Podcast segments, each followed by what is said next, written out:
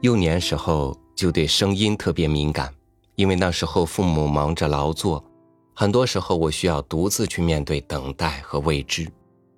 但幸运的是，在无助和恐慌中，我无意闯进了声音的世界，在那里躲避孤独，驱赶寂静。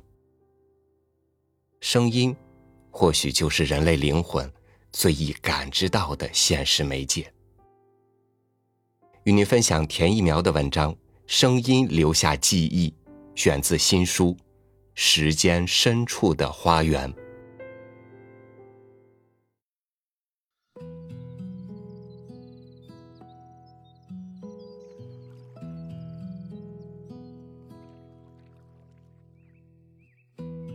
从声音开始，世界从黑暗中现身。又是新的一天。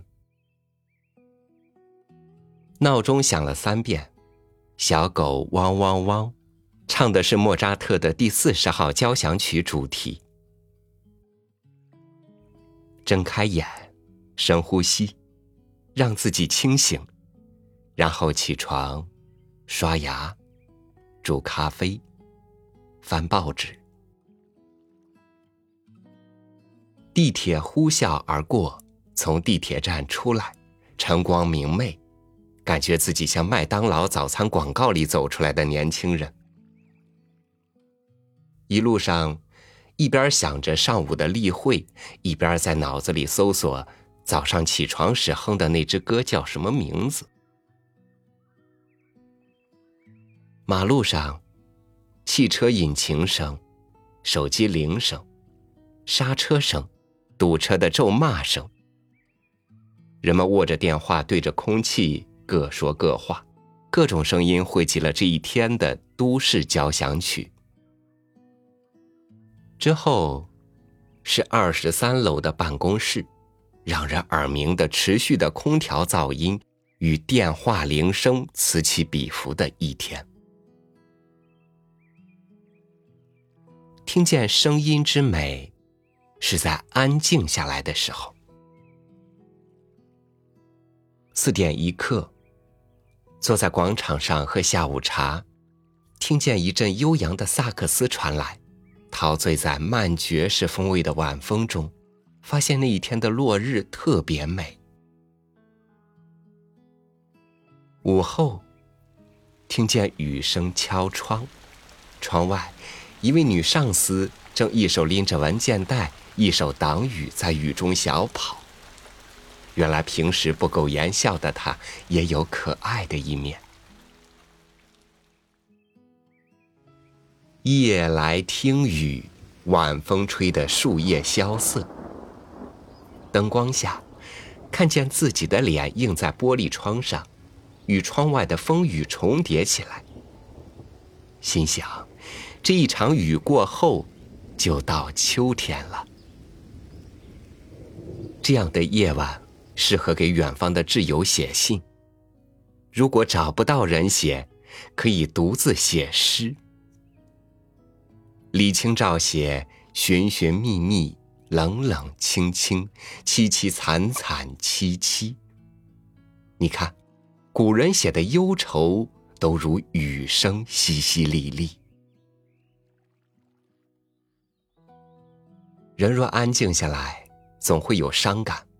想起生命里可遇不可求的激情时刻，以为他们来去无踪，原来早已刻进声音里去了。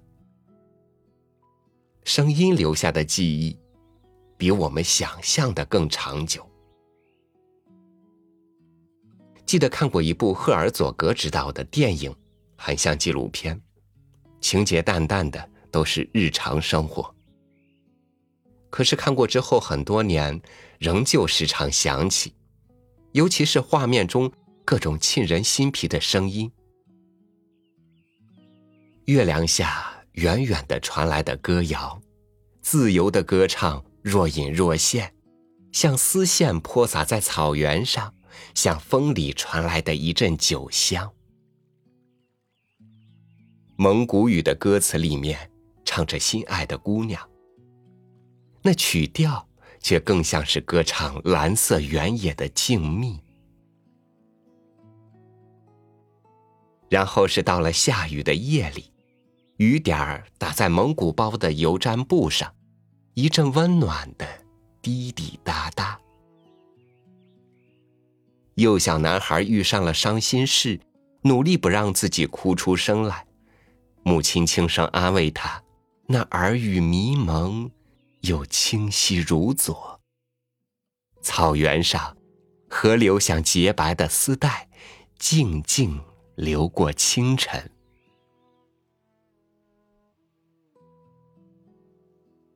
年少时看歌剧《蝴蝶夫人》。只记得其中最好听的咏叹调，晴朗的一日。成年之后再看，深深同情蝴蝶的命运。有一所房子，面朝大海，春暖花开，就已经是幸福了。而蝴蝶，却要挑一个晴朗的日子自刎。它是为爱而生的灵魂。记忆最深刻的不是其中的著名咏叹调，而是乔乔桑与平克尔顿成亲那一夜的二重唱。在合唱的喧闹声退去之后，一对新人走出新房，站在春天的花园里歌唱。我不觉得这一段是情歌对唱，他们各唱各的，各自陶醉在最美的青春里。炽烈的感情其实是无法交流的，对方也不懂，只能对着天地、大海，对着自己抒情。在乐声尽头，歌声背后，你听，虫儿呢喃，花朵碧波绽开，枝头掠过一声莺转。亢奋的嗓音里有一丝情欲般的羞涩不安，在夜色里激颤不已。这是属于春夜的声音和激情。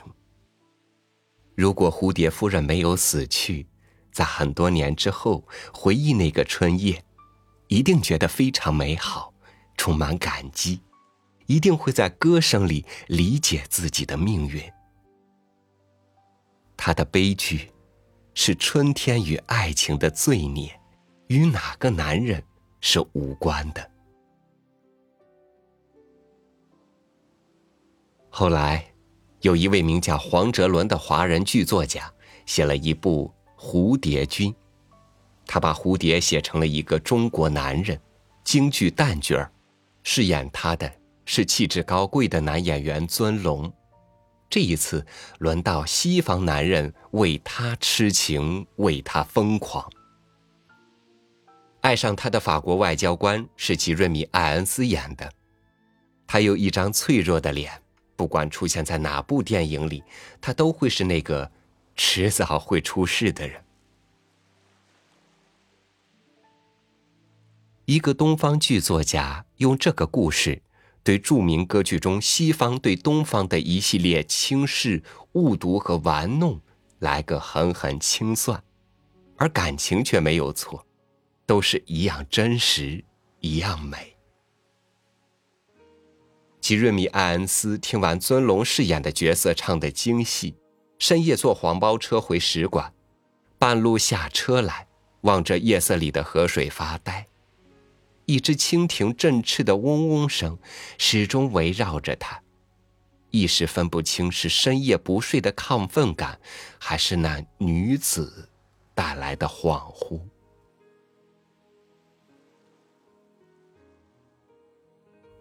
的真相，留在眼泪和鲜血中，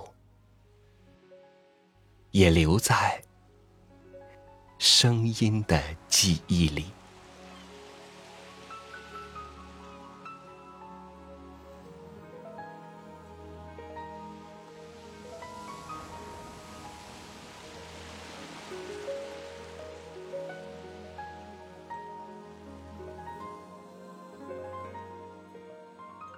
所有的回忆，因为带着一个个声音在脑海里回响，才依然那么的鲜活。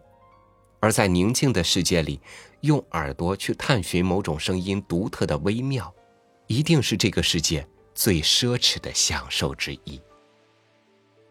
感谢您收听我的分享，欢迎您关注微信公众号“三六五读书”，在节目下方留言区留言，说出你和声音的故事。